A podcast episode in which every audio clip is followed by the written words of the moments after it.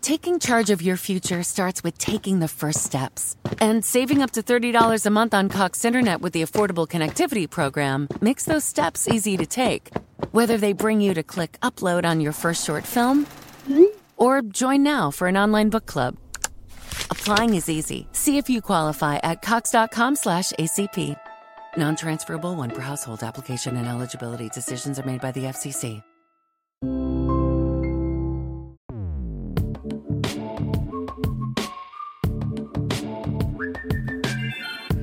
Saludos intrépidos. Este es el episodio 018, ya, de un podcast donde tecnología, aeronáutica y astronáutica se unen para disfrute de su autor, arroba GER7, y espero que también para el vuestro. Si 4 kilobytes llevaron al hombre a la luna, imaginad lo que podemos hacer nosotros. Despeguemos. Y despegamos en fiestas. Espero que todos os encontréis bien, que podáis disfrutar de vuestra salud y la salud de vuestros seres queridos, eso es lo más importante. Y bueno, pues eh, si encima habéis sido buenos, si habéis podido recibir algún tipo de regalo mejor y si tenéis la oportunidad de configurar los dispositivos que le han regalado eh, Papá Noel y más adelante los Reyes Magos a vuestros familiares y seres queridos, pues pensad que ese es el regalo más bonito que podéis dar, aunque no venga envuelto. Eso es algo que siempre hay que tener en cuenta.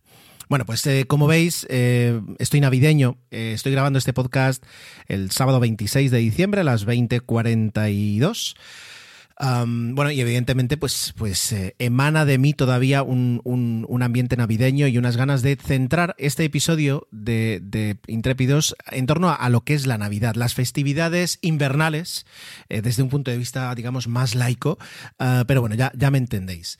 Así que, bueno, pues voy a intentar contaros tres eh, historias o, hablar de tres temas que están relacionados de alguna forma con, estas fechas tan especiales.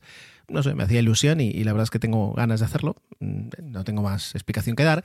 Eh, lo único que voy a hacer es un pequeño eh, aviso y es que si, pues, quiere decir, en la sección de aeronáutica, en la sección aero, en la segunda, si vais a verla con pequeños, pues bueno, pues tenedlo en cuenta, tened en cuenta que vamos a hablar de Santa Claus en, algunos aspectos y, espero que con eso baste para eh, advertiros en ese aspecto, ¿vale? No, es que vaya a hacer nada raro, pero voy a contar una historia y pues dependiendo de, la situación, de la edad, de todo, pues ya me entendéis, ya me he complicado lo suficiente para que ningún niño me entienda y, y solo me entendáis vosotros. Dicho esto, pues empecemos.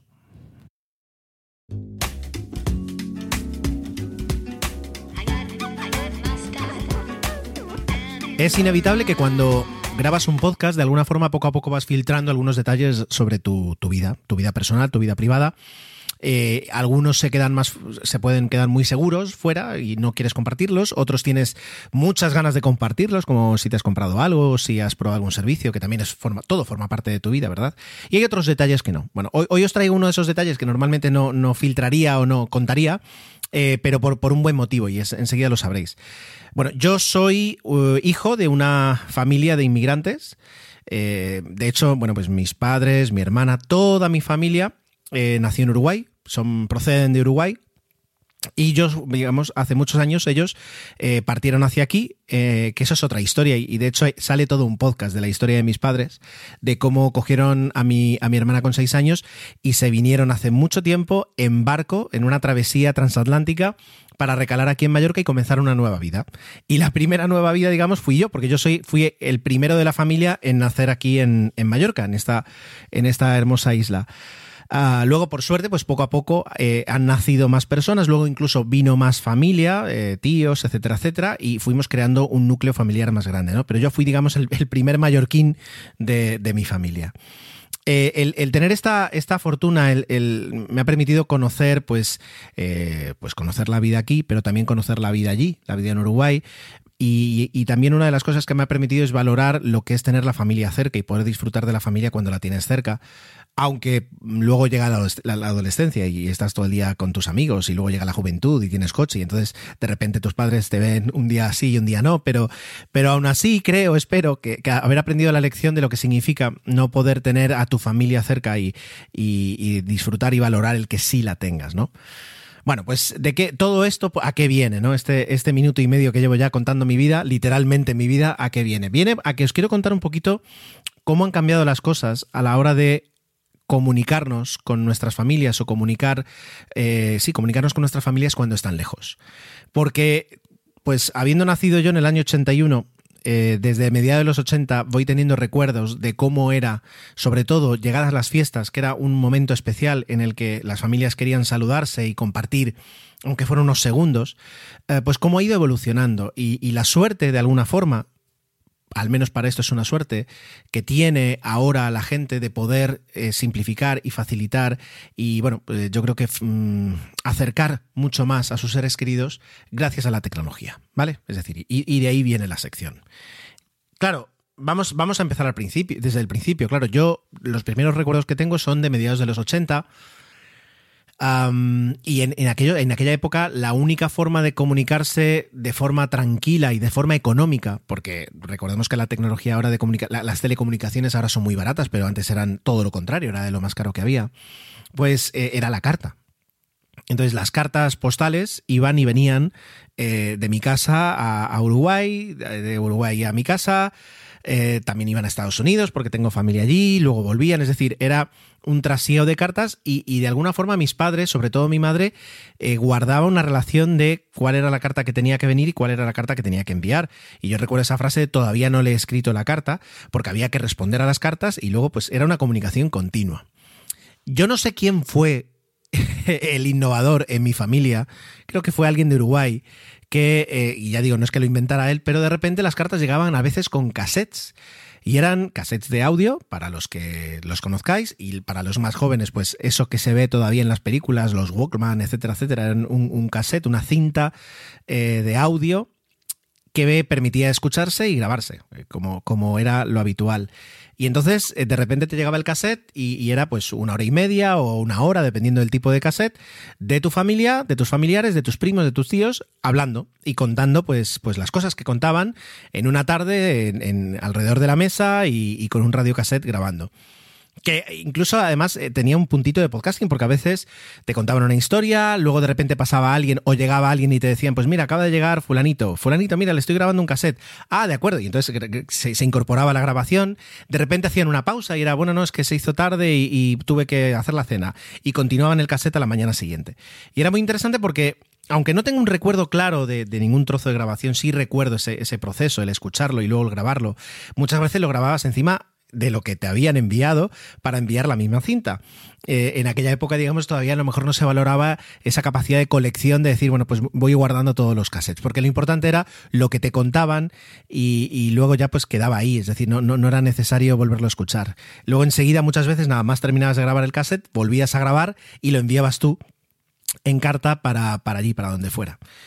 Eh, y, eso fue durante muchos años. Y, esa era la comunicación estándar. Y digamos, luego había una comunicación premium.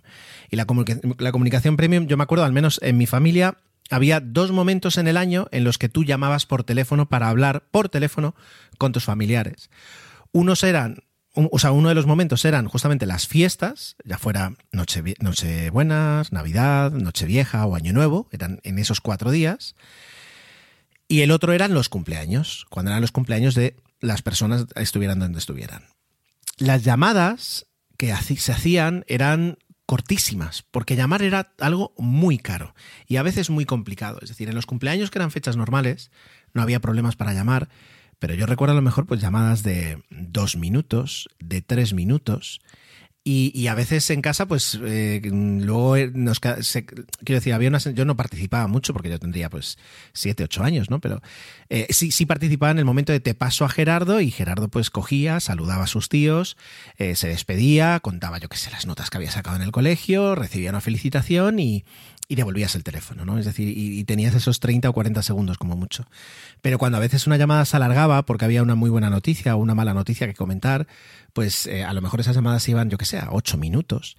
Y tú ya sabías que, que, lo, ibas a, lo ibas a doler. Es decir, te iba a doler mucho cuando llegara la factura porque 10 minutos de llamada a Uruguay o a Estados Unidos era algo realmente que, tenía un coste, que tenía un coste, no, no, no, no me puedo acordar el coste que tenía, pero no era gratuito. Sobre todo en una familia, digamos, humilde como la mía. Eso era, digamos, en los cumpleaños, que era todavía fácil comunicarse, pero es que en Navidades eh, comunicarse era muy complicado. Ahora, con el tiempo, es decir, y con los conocimientos, entiendo que, es decir, entre, por ejemplo, Uruguay y España, eh, tenía que haber un canal determinado, un caudal de, datos. Yo no dudo que fueran vía analógica, perdón, vía satélite, supongo que serían vía ah, cable eh, submarino, pero a lo mejor sí era vía satélite. Bueno, y fuera como fuera, ya fuera Telefónica en España o Antel en Uruguay, o saber la compañía que fuera en Estados Unidos, pero entiendo que en Estados Unidos no habría tanto problema, eh, pues compartían y, acordaban, no sé cómo funciona, Telecos, ayudadme, eh, en aquella época, la cantidad de líneas y la cantidad de comunicaciones simultáneas que se podían establecer entre dos países, pero era limitado.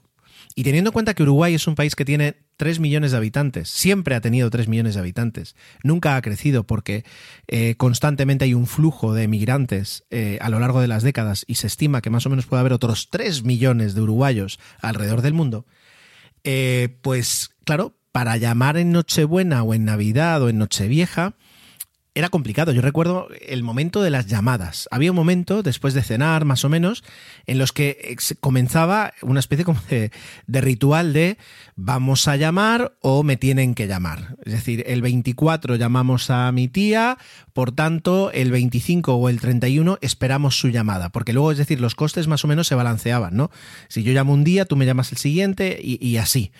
Y y era un ritual, porque sobre todo en estas fiestas tú cogías el teléfono, llamabas, no daba señal, colgabas, volvías a intentarlo, no daba señal. Claro, los teléfonos recuerdan. How powerful is the Cox network? So powerful that one day the internet will let your doctor perform miracles from thousands of miles away. Connecting to remote operating room. Giving a whole new meaning to the term house call. Operation complete. The Cox network with gig speeds everywhere it's internet built for tomorrow, today. Cox, bringing us closer. In Cox serviceable areas, speeds vary and are not guaranteed. Cox terms apply. Other restrictions may apply. Yo el Teide, que ya tenía numeración, ¿no? que podías marcar con, con, no tenías que hacer la rueda de los teléfonos antiguos, pero aún así era, era marcación analógica, no era por, era por pulsos, no por tonos. Por tanto, tenías que esperar, ¿no? 0, 0, 5, 9, 8, y todo eso llevaba un tiempo y podías llevar, o sea, quiero decir, estabas un buen rato hasta que conseguías comunicarte. Y cuando te conseguías comunicar, a veces se escuchaba bien y otras veces se escuchaba terriblemente mal. Y, yo recuerdo, por una parte, con frustración a veces a mis padres o a mi familia, eh, colgar diciendo apenas la he escuchado. Y luego, sobre todo, y a lo mejor me lo, no digo que me lo estoy inventando, pero tengo la sensación y, si algún día este podcast lo escuchan mis padres, pues a lo mejor me pueden responder. Eh, a veces cuando colgaba, eh, mi, familia se quedaba con una sensación de, agridulce.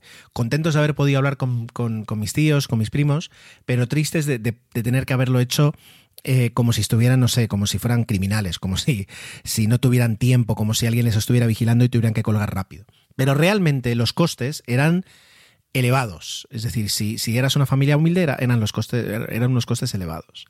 Y así fue durante, durante mucho tiempo. Claro, ya, no, ya nos venimos al siglo XXI, ya nos, nos venimos a los primeros años de, de, de, esta, de la década de los, de los 2000, cuando empiezan a llegar las soluciones VoIP. Y ahora yo he estado haciendo memoria y no recuerdo. Yo me acuerdo en Windows haber instalado un programa o sea que estoy hablando del año 2002, 2003, donde tú añadías crédito con tarjeta de crédito, con una pasarela, y luego podías llamar por teléfono a tu familia. Y entonces lo empezamos a hacer así. Y, recuerdo que estaba yo como de operador, porque teníamos unos auriculares que de hecho podías incluso comprarte los, los, los de esta empresa, los de esta empresa de telefonía, de telefonía, de, de VoIP, eh, te venía pues una tarjeta de X dinero, creo, y unos auriculares. Y los podías comprar en una tienda informática o en Carrefour, ahora no recuerdo dónde. Creo que en Carrefour se vendían. Y, entonces conectabas ahí, tenías unos auriculares, digamos, de, de, telefonistas, se los dabas a, a, tu familia, tú marcabas, ¿qué tal? Suena, sí, suena, y de repente podías hablar. Y funcionaba bien, teniendo en cuenta que era mucho más barato. Al principio, pues eh, costaba acostumbrarse a poder hablar 20, 25 minutos al coste de, yo qué sé, de 4 o 5 minutos por teléfono, por línea de teléfono normal. Pero no siempre funcionaba bien, eran, eran unas conexiones todavía, vamos a llamar algo defectuosas o... bueno, la, conexión de ONO en casa siempre funcionó bien y el cable nunca, nunca falló. Pero bueno, al principio teníamos 125, 128, 256 kilobits. Por tanto, bueno, pues eh, era, era limitado, pero aún así ya fue un avance y permitía hablar durante muchos minutos. Ah, luego incluso recuerdo la llegada de eh, cuando llega Skype, ya se empieza a popularizar, estoy hablando año 2003, 2004, permite hacer llamadas eh, a teléfonos normales, permite añadir saldo, también haber añadido saldo a Skype y, luego estar buscando infinidad de programas cuando hay una explosión ya de programas de VoIP eh, buscando las mejores tarifas. Entonces te pasabas, te llamas por teléfono, oye, bájate este programa porque en la página web dicen que a un móvil de Uruguay o a un fijo de Estados Unidos, te cobran esto y te cobran aquello. Y entonces empezó a popularizarse. Claro, tenía la pega de depender de un ordenador, de un ordenador con, el software instalado y luego sobre todo con el audio bien configurado. Y el audio bien configurado con aquellas tarjetas de sonido en el año 2003 eh, tenía mérito teniendo en cuenta, y todos venimos más o menos de hacer un montón de, llamadas, de videollamadas eh, a través del ordenador, por trabajo, por placer en este, en este año de pandemia, y, sigue siendo un problema. El no se te escucha, el, a ver, ¿tienes seleccionado el micro? Es decir, si venimos de esta época en 2020, imaginaos hace 17 años, ¿no? No era sencillo. Bueno, algunos lo sabréis, los que hayáis pasado por eso. Necesitabas de un ordenador y eso era, era complicado. Y entonces, hará cosa más de 10 años, sí, yo creo que para 2005-2006, eh, siguió la siguiente evolución y aparecieron unos 902 mágicos que permitían llamar a un 902 y escuchabas una locución. Y la locución decía, eh, eh, ¿cómo es? Ingrese el número de teléfono al que desea llamar con el 00 delante y finalice con almohadilla. Y lo hacías y ponías el número de teléfono del país que fuera. Algunos eran ilimitados, otros tenían un límite de tiempo por llamada, pero fuera como fuera podías desde el teléfono llamar a cualquier parte del mundo con el coste de un 902. Claro, internamente yo entiendo que lo que hacían era un servicio de VoIP, pero en lugar de utilizar un software de ordenador, lo que tenían era contratada una línea y, cada vez que llamabas dabas contra una centralita que canalizaba, transformaba tu llamada a VoIP y la lanzaba contra, bueno, pues contra quien fuera para, luego establecer conexión en ese país. Perfecto. Em, eso, eso tecnológicamente, pero lo que fue para mi familia fue, fue, una, una, solución, porque por una parte, eh, el coste de un 02 desde un fijo es no es, no es baladí, pero es asumible, sobre todo es calculable. Sabes que mm, luego, más o menos después de las primeras facturas, podías hacer cuenta y entonces decías, bueno, pues, pues si me gasto, yo qué sé, 2.000 pesetas, 3.000 pesetas, 4.000 pesetas al mes, es decir, pues puedo hablar tantos minutos y, y se hizo mucho más fácil, más accesible. No requería que yo estuviera pendiente del ordenador, del programa, sino que mis padres directamente descolgaban marcaban los números y podían llamar. y el servicio se mantiene. Y de hecho, eh, cuando yo lo utilicé hace poco, relativamente, sí, hace dos días, porque intentaba localizar a mi, a mi madrina que vive en Estados Unidos, no la pude localizar a través del móvil y la llamé al fijo y dije, bueno, pues voy a probar. Y, y efectivamente, el 902-055-123 sigue funcionando. Y entonces, bueno, sabes que estás pagando una llamada de 9, al 902 de 4 minutos, 4, de 12, de 12, de lo que sea. Pero es un coste, ya digo, mucho más asumible. Y finalmente llegan los smartphones y finalmente llega eh, pues las, llamadas de VoIP mediante las aplicaciones de, de, mensajería.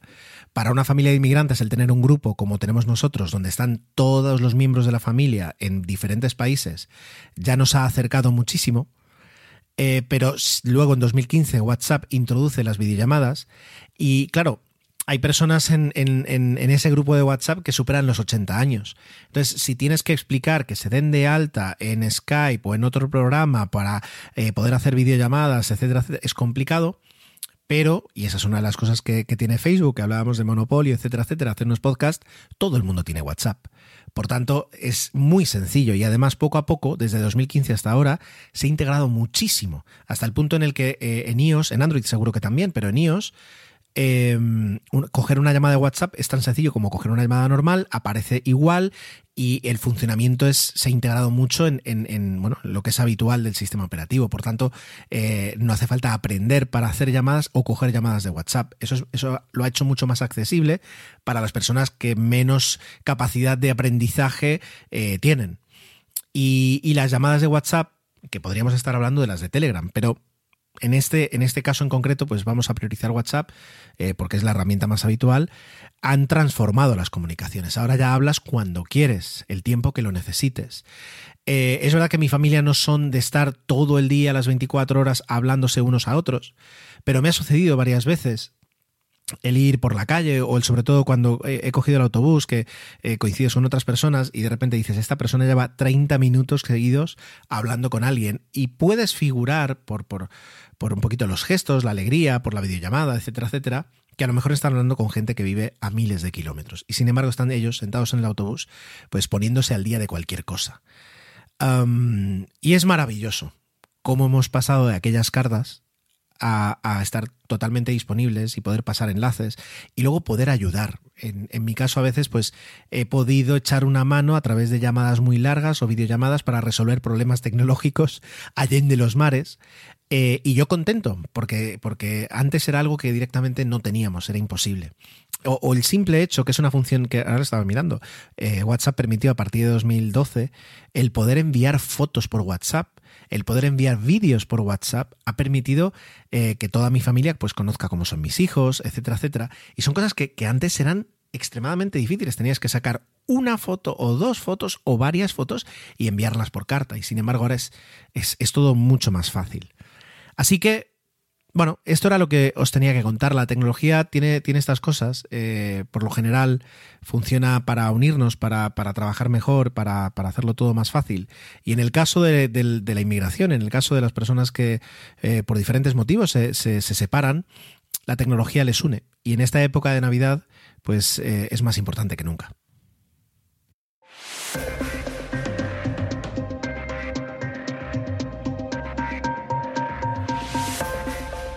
Mientras grabo esto, 26 eh, de diciembre, pues muchas personas estarán disfrutando ya con los regalos que les ha traído Papá Noel.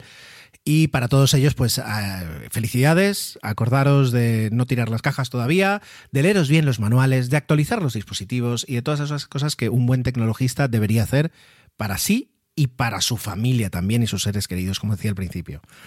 Eh, pero bueno, la noche del 24 es una noche muy emocionante y muchas personas pues lo viven con muchísima ilusión. Desde luego, al menos eh, en mi caso, eh, hay una diferencia notable cuando hay pequeños en la casa, cuando no lo hay.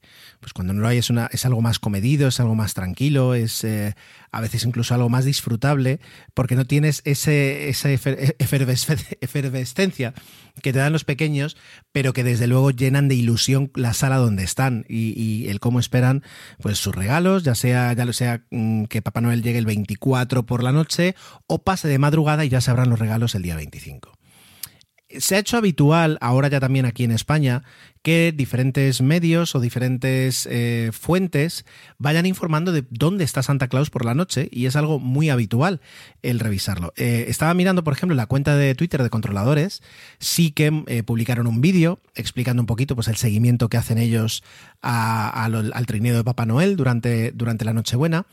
Y también eh, Flight Radar, el servicio de traqueo de tráfico aéreo, que tenemos que hablar algún día y dedicarle un, espacio, ah, también mostraba en tiempo real, pues eh, un, un, un, una aeronave. This is Marshall Rabel with Hubbard Peanut Company. Give the gift of crunchy goodness this year with Hub's Peanuts. For over 70 years, our family owned company has been cooking and packaging the finest Virginia peanuts in beautiful gift tins, perfect for your friends, employees, or clients. Choose from plain salted or chocolate covered peanuts. Hub's Peanuts are the perfect way to say thank you. And with our ability to handle large orders, Hubs has you covered.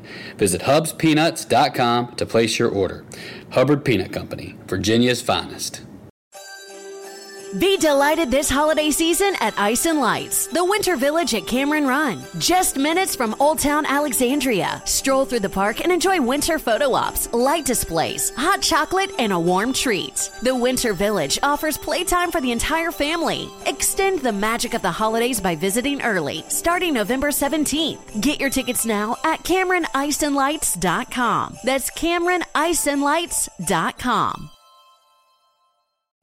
con, la etiqueta Red Nose, eh, ¿cómo es? Nariz roja, que iba pues navegando por diferentes partes del mundo. Vale, esto es, es eh, muy interesante y quería ir un poquito al origen. Y algunos lo sabréis, que durante la Nochebuena en Estados Unidos, eh, el NORAD recibe pues cientos o miles, mejor dicho, miles de llamadas de niños y de adultos de todo el país preguntando exactamente dónde se encuentra Papá Noel. Y pues justamente cuando estaba pensando, buscando contenido para este podcast, he dicho, ¿y qué puedo hablar de la parte de aeronáutica de, Navidad? Y se me han ocurrido dos cosas. Lo que pasa es que para una voy a necesitar mucho tiempo y, a lo mejor para el año que viene lo puedo hacer. Y ya os lo digo, que es cómo se vive a bordo de un avión la Nochebuena y la Navidad, es decir, a, los pasajeros y a los tripulantes que les toca volar, o incluso también a los controladores, que les, eh, controladores aéreos que les toca estar trabajando durante esos momentos, pues siempre hay un, puntito de especial y, sería interesante pues conocer su punto de vista. Pero ya digo, eso es algo que hay que, hay que preparar y, no, no, es, no es rápido. Pero esto sí, y era cómo, cómo surge el que de repente miles de niños llamen al NORAD para saber dónde está el, eh, su trino de Papá Noel. Vale, lo primero de todo, para quien no lo sepa, ¿qué es el NORAD? El NORAD son las siglas del, de North American Aerospace Defense Command, es decir, del Comando de Defensa Aéreo, eh, Aeroespacial, mejor dicho, de Norteamérica. Es eh, una institución, una organización combinada de Estados Unidos y de Canadá que provee eh, pues, vigilancia, eh, asegura la, soberanía del, aire, digamos, del espacio aéreo de tanto de Estados Unidos como de Canadá y también pues eh, eh, es capaz de lanzar alertas y ordenar pues despliegues cuando creen que puede verse vulnerada esa, esa soberanía, ¿vale? queda claro. Bueno, el NORAD es algo que se crea en el año 81 para crear esta, mm, digamos, esta organización conjunta entre Estados Unidos o Canadá, pero eh, el NORAD tenía como, como base el, lo diré aquí que lo tenía yo preparado, el CONAD.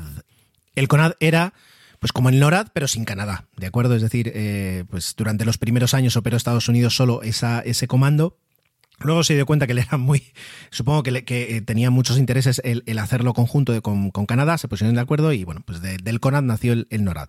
Bueno, la cuestión. Estamos hablando en el año 1955, cuando eh, los almacenes Sears eh, lanzan un, anuncio invitando a los niños a llamar por teléfono a Sears, pues, pues tendrían ahí un, un protocol center preparado para hablar con Santa Claus. Y de repente un niño pues marca mal el teléfono y termina hablando, porque bueno, pues los teléfonos funcionarían en aquella época de esa forma, con Shoup, eh, con el coronel eh, Harry Shoup, que era pues uno de los coroneles eh, encargados, no voy a decir el único porque no lo sé, supongo que habría ahí una plantilla, pero del el CONAD, de la oficina del CONAD. Eh, el niño, claro, le preguntaría si era Papá Noel y, bueno, pues eh, de todas las historias, porque hay diferentes versiones, algunas más edulcoradas, otras menos, y me estoy guiando de lo, que, de lo que dice la Wikipedia, nos vamos a quedar con la más plausible, y es que pues al, coronel no le hiciera mucha gracia que le llamara un niño, de alguna forma pues eh, se desharía de él, ¿no? Sin ser desagradable, supongo, pero siendo un poco seco, áspero, y pues ahí quedó todo.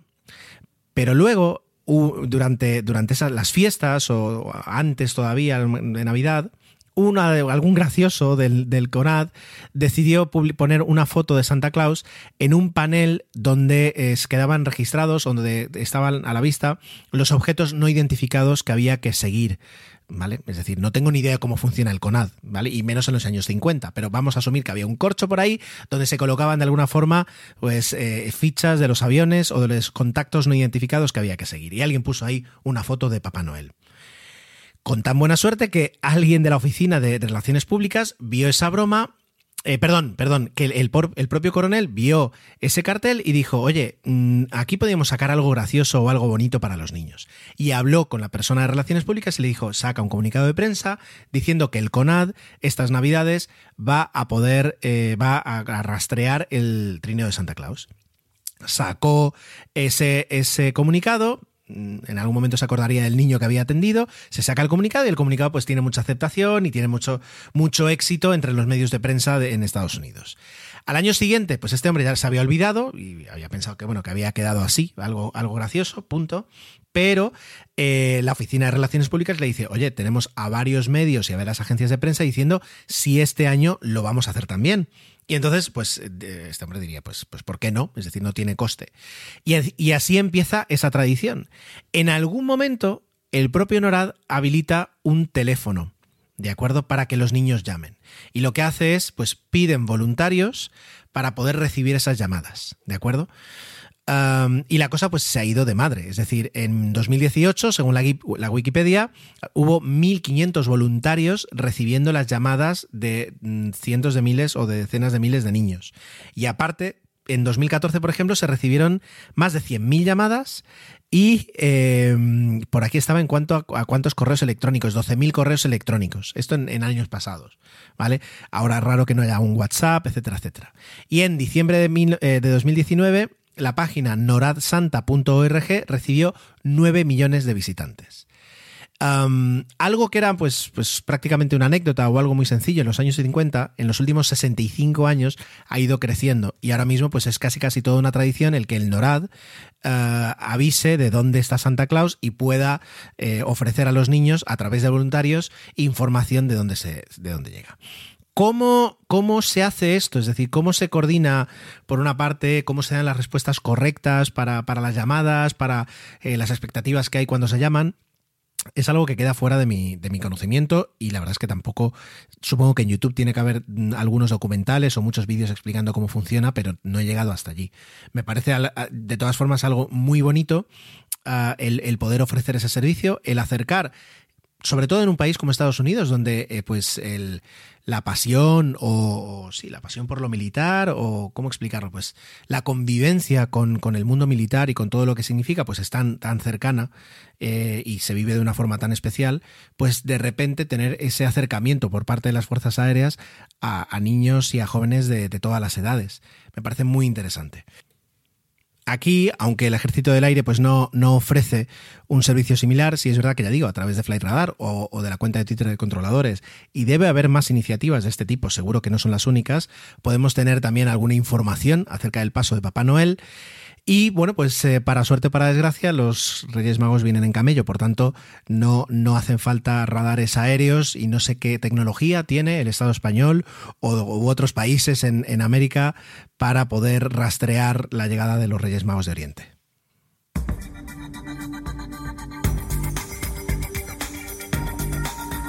Tal vez de todas las misiones espaciales, al menos las que yo conozco, mi, pequeño conocimiento, la más navideña y la que se me ha ocurrido eh, comentar hoy contaros sea la del Apolo 8. ¿De acuerdo? para todos aquellos que no tengáis ni idea de lo importante que fue el Apolo 8, la misión Apolo 8, os recomiendo ya, si sois suscriptores de HBO y si no lo sois, disfrutáis de la primera semana y os da tiempo de sobra, de buscar la serie de la Tierra a la Luna. Hemos hablado con Santi de ella. Es una serie de 10 capítulos, si no voy mal, que fue producida en 1998 por Ron Howard y mm, Tom Hanks. Después de, después de hacer prácticamente Apolo 13, se, lanzaron a realizar esta serie. Y narra muy bien la parte del programa Apolo, del programa espacial Apolo, dentro de, dentro de la carrera espacial de Estados Unidos en los 60. ¿De acuerdo? Merece muchísimo la pena. ¿Por qué os cuento esto? Es decir, la misión se inicia el 21 de diciembre. Por tanto, eh, justamente para Nochebuena, eh, los astronautas estaban llegando y orbitando la Luna por primera vez. Y digo por primera vez, no solo ellos, sino que fueron los primeros seres humanos en salir de la órbita eh, terrestre para llegar hasta la Luna. ¿De acuerdo? Vamos, vamos a hablarlo muy bien. Es decir, porque es una misión que ahora cuando he leído el primer párrafo que tiene la Wikipedia, te das cuenta de lo, importante que fue, que fue, ¿de acuerdo? el comandante Frank Borman, el piloto del, módulo de comando, James Lovell, Jim Lovell, que fue luego el comandante del Apolo 13, y el piloto del módulo lunar, Will, Bill aunque fíjate, la misión no tenía, eh, no tenía módulo lunar, así que bueno, pues era el tercer astronauta, digamos, fueron los primeros humanos en salir de órbita, de, órbita terrestre baja, los primeros en ver la Tierra completa, los primeros en ver el lado oculto de la Luna, y los primeros en ver el amanecer de la Tierra desde la Luna. Además, era el tercer vuelo del cohete Saturno V y su primer vuelo tripulado. Y también fueron el primer lanzamiento desde el Kennedy Space Center en Florida, ubicado eh, al lado de la estación de la Fuerza Aérea en Cabo Cañaveral, que era desde donde habían salido todos los demás cohetes. ¿Vale? ¡Wow! Claro, luego, si te pones a leer el perfil de todas las misiones Apolo, sobre todo las primeras, eh, te das cuenta que, los saltos eran enormes. Eran del 7 al 8 se hizo una barbaridad, del 8 al 9 también, del 9 al 10, del 10 al 11, y luego mm, es verdad que a lo mejor del 11 al 13 pues estuvieron un poquito más tranquilos, pero luego también el 14, el 15, el 16, cada vez iban introduciendo un montón de cosas nuevas y, eran misiones muy importantes. Sobre todo, ya digo, las, anteriores, la 7, la 8, la 9 y la 10, Em, daban, daban, aquello no eran escalones, aquello eran terraplenes directamente que tenían que saltar para poder preparar toda la tecnología y llegar al Apolo 11 y llegar al alunizaje. Entonces, ¿qué es lo que ocurre? Eh, había un programa inicial en el cual pues se, iban a probar diferentes cosas. El Apolo 7 iba a lanzar pues el módulo de mando, iba a orbitar, iba a ver qué se podía hacer, iban a practicar la reentrada, cómo funcionaba el, el módulo de mando en la reentrada, perfecto. El módulo el perdón, el Apolo 8 lo que iba a hacer era, pues, eh, con el módulo lunar en marcha, también orbitar la Tierra, hacer algunas pruebas, incluso alejarse eh, y hacer una órbita, un poquito elíptica para llegar a la Tierra con más velocidad y ver también cómo, cómo funcionaba todo. Es decir, había pues un, plan, un plan, perfecto, digamos, bueno, perfecto, un plan, un plan, para poder ir experimentando y ganando conocimiento antes del, del Apolo 11, ¿de acuerdo? Pero ¿qué ocurre? Que Grumman y eso está en otro episodio de De la Tierra a la Luna, que es mi favorito. Grumman, que era la empresa que tenía que crear el, módulo lunar, se retrasa. Eh, lo cual, pues, no, es que no fuera habitual, pero al menos eh, una vez visto el capítulo se lo perdonas, porque fueron los que tuvieron que crear algo de la nada, porque nadie había creado jamás algo para aterrizar en la Luna. Es decir, era un vehículo completamente nuevo que no se guiaba por los conocimientos de eh, misiones anteriores. Por tanto, bueno, pues tuvieron bastante trabajo en diseñarlo porque además tenían unas restricciones de peso y una cantidad de restricciones enormes y tenían que sacar ahí el aparato. Bueno, pues entonces se retrasa y no va a estar a tiempo y prácticamente va a estar listo unos poquitos meses antes de que eh, Neil Armstrong llegara con el, bueno, Buzz Aldrin y, y Collins llegarán, llegarán a, la, Luna en el, en el Apolo 11. Entonces cambia todo el perfil de todas las misiones. La 7 queda como está, pero la 8, la 9 y la 10 tienen que cambiarse, tienen que de repente reordenar las cosas que iban a probar.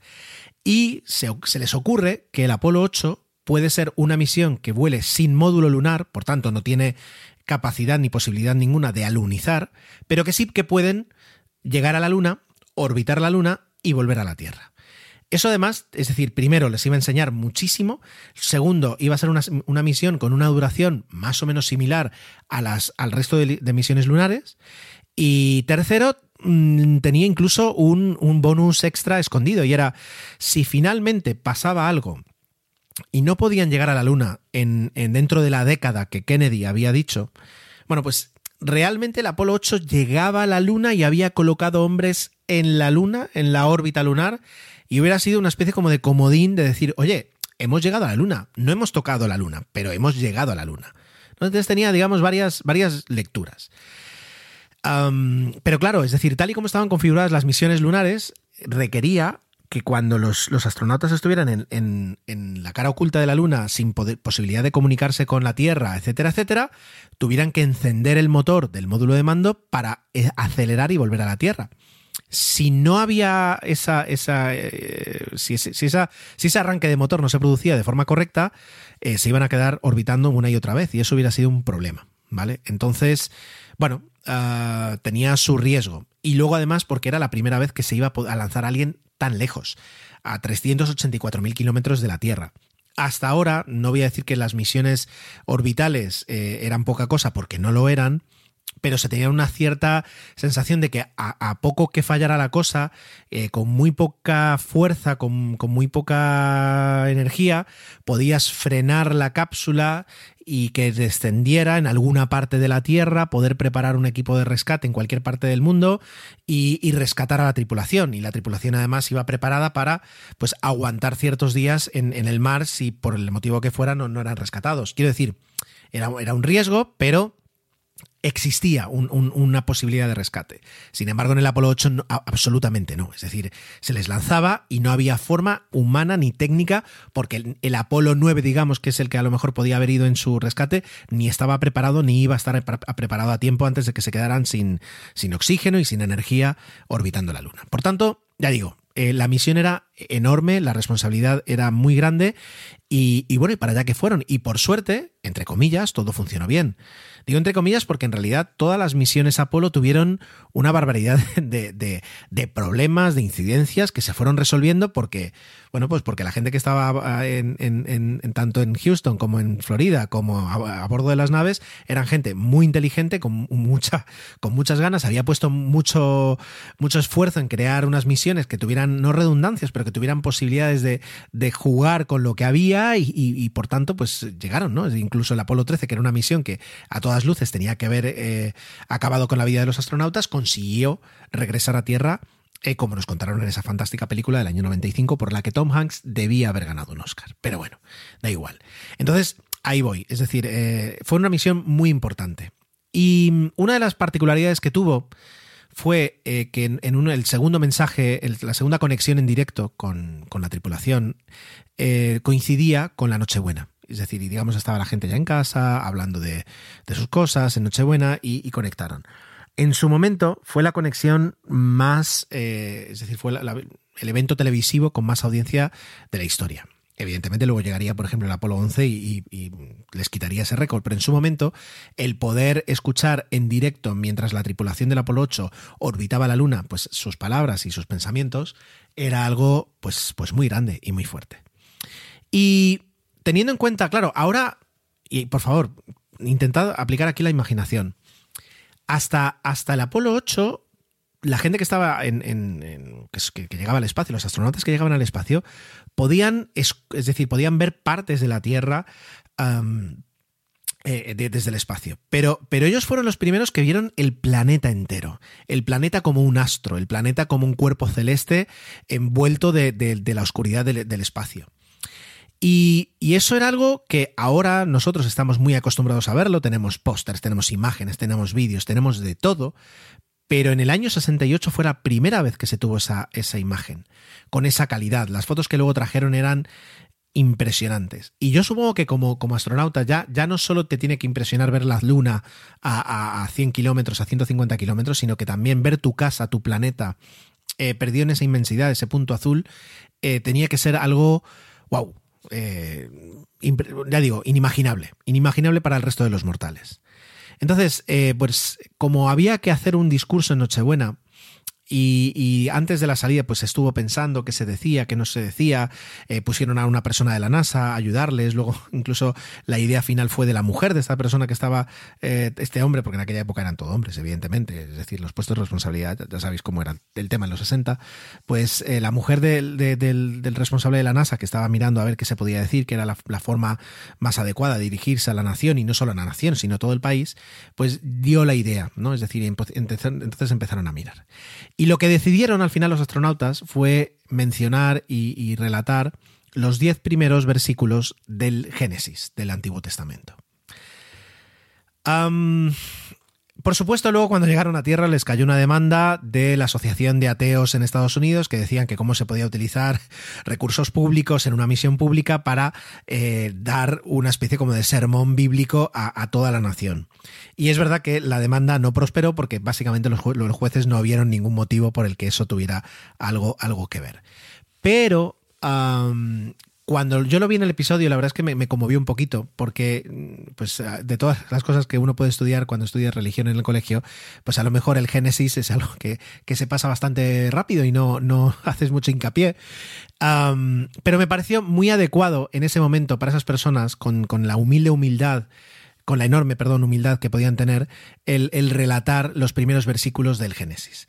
Entonces he pensado, eh, con, teniendo en cuenta pues, el valor simbólico del Génesis y sin entrar en, discursos acerca pues, de, religión, que eso podríamos dejar para otro podcast, pero simplemente eh, pues, eh, por el valor histórico que tuvo en su momento y, por, ya digo, por el valor simbólico de lo, que, de lo que dice, pues acabar el podcast hoy pues narrando lo mismo que dijeron los astronautas en la misión de Apolo 8, ¿de acuerdo? Y justamente he encontrado en el Génesis eh, pues el discurso, el trocito del discurso que ellos dijeron. Lo que pasa es que como está en inglés y además se escucha mal, eh, os lo voy a leer yo, ¿de acuerdo? Así que de esta forma terminamos este podcast tan raro, tan especial de Navidad eh, y espero que os guste y si no, pues lo siento.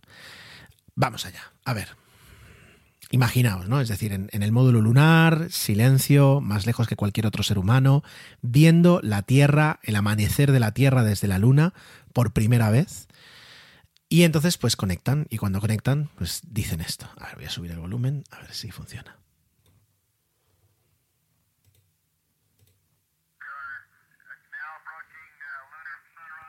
Bueno, dicen que ahora se aproximan a la, al amanecer en la Luna y que a toda la gente de la Tierra la tripulación del Apolo 8 tiene un mensaje que quiere eh, darles. En el principio, cuando Dios creó los cielos y la tierra, Todo era confusión y no había nada en la tierra. Las tinieblas cubrían los abismos mientras el Espíritu de Dios aleteaba sobre la superficie de las aguas. Y dijo Dios, haya luz. Y hubo luz. Dios vio que la luz era buena y separó la luz de las tinieblas. Dios llamó a la luz día y a las tinieblas noche. Atardeció y amaneció. Fue el día primero. Dijo Dios, haya una bóveda en medio de las aguas, para que separe unas aguas de las otras. Hizo Dios entonces como una bóveda, y separó unas aguas de las otras, las que estaban por encima del firmamento de las que estaban por debajo de él. Y así sucedió. Dios llamó a esta bóveda cielo, y atardeció y amaneció. Fue el día segundo. Dijo Dios, júntense las aguas de debajo de los cielos en un solo depósito, y aparezca el suelo seco. Y así fue. Dios llamó al suelo seco tierra, y al depósito de las aguas mares. Y vio Dios que esto era bueno. Y luego finalizaron diciendo, y desde la tripulación del Apolo 8 cerramos con un buenas noches, buena suerte, feliz Navidad y que Dios los bendiga a todos ustedes, todos ustedes en la buena tierra. Y yo tengo poco que añadir, más allá de que os deseo que tengáis una buena entrada de este año 2021, que sea mucho mejor para muchos de lo que ha sido 2020 y que podamos seguir escuchándonos y disfrutando un poquito de todas las cosas que tanto nos gustan. Hasta el próximo programa.